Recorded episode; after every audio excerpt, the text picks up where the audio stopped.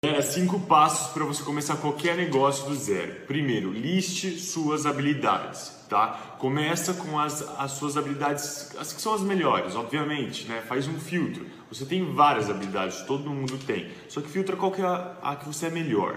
E aí você vai pensar o que, que você tem mais paixão em fazer. E aí disso a gente vai juntar três coisas super importantes: paixão, aptidão e mercado. Será que isso que você tem paixão, isso que você é bom, será que tem mercado para isso? Galera, segundo passo, comece sendo operacional, ou seja, comece de baixo.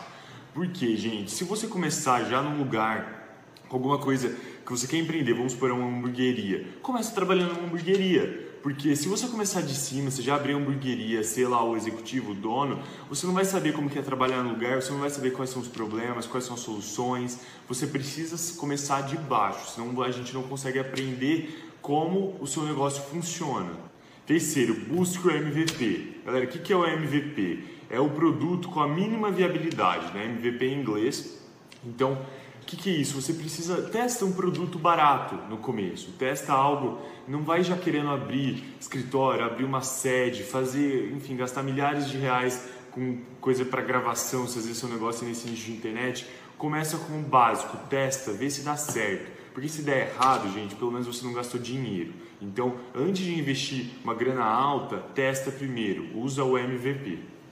Quarto, pessoas. Gente, saiba colocar as pessoas certas do seu lado. Saiba colocar e escolher pessoas que vão ajudar seu negócio a crescer, pessoas que vão vestir a camisa da sua empresa. Então faça isso por elas também. Não seja um chefe, seja um líder. Tenha a visão de crescer, que essas pessoas cresçam junto com você, não só você apenas. Quinto e último, o feedback. Gente, não deixe o feedback de lado. Para você que já está aí quase no final da sua empresa, já está começando a parar o lado operacional, né? você não participa mais tanto dessa fase, gente, você vai acabar esquecendo de dar feedback, de, de dar feedback negativo, principalmente porque esses feedbacks negativos que fazem a sua empresa crescer. É nele que você vê problema, é nele que você faz o seu funcionário, o seu estagiário, as pessoas que trabalham com você quererem mudar, fazer eles mudarem. Então, se você não olhar isso, não vai ter quem vai olhar. Então, assim, às vezes você pode ter um executivo, uma outra pessoa fazendo isso para você, mas nada melhor do que o dono, o chefe, o líder tá ali para poder conseguir é, dar esse feedback para as pessoas, tá bom? Espero que tenha ajudado esse conteúdo, gente. Um abraço.